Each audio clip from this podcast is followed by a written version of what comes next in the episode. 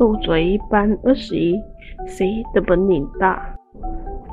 傍晚时分，辛劳了一整天的太阳，披着一条橘黄色的薄纱巾，悲累的倚在窗前，探头看进屋内。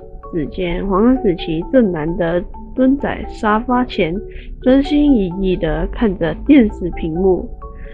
电视正在播放着新闻报道的片头。黄子琪见，立马紧张的大喊道：“妈妈，你快来！爸爸要出场了！”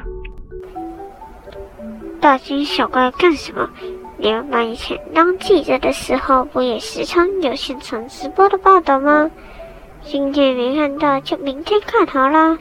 反正网络机会多着呢。黄妈妈说的蛮不在乎，说着却没闲着，眨眼间就便从睡房走出来了。报道正式开始了。平常熟悉不过的爸爸，穿着笔挺的西装出现在电视屏幕上。黄子琪感到有一种既亲切又陌生的复杂感觉，一双眼睛牢牢地盯着屏幕，一秒钟也不想错过。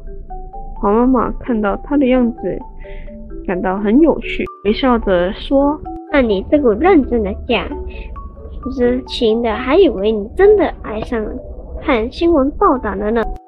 黄子晴骄傲了，昂起了理直气壮的笑道：“说，今天是爸爸第一次当新闻主播，我当然要捧场啦。”面对着镜头的黄爸爸神色自若，字正腔圆的向大家讲述一则又一则的新闻，激情不尽，佩服的五体投地。如果我也能。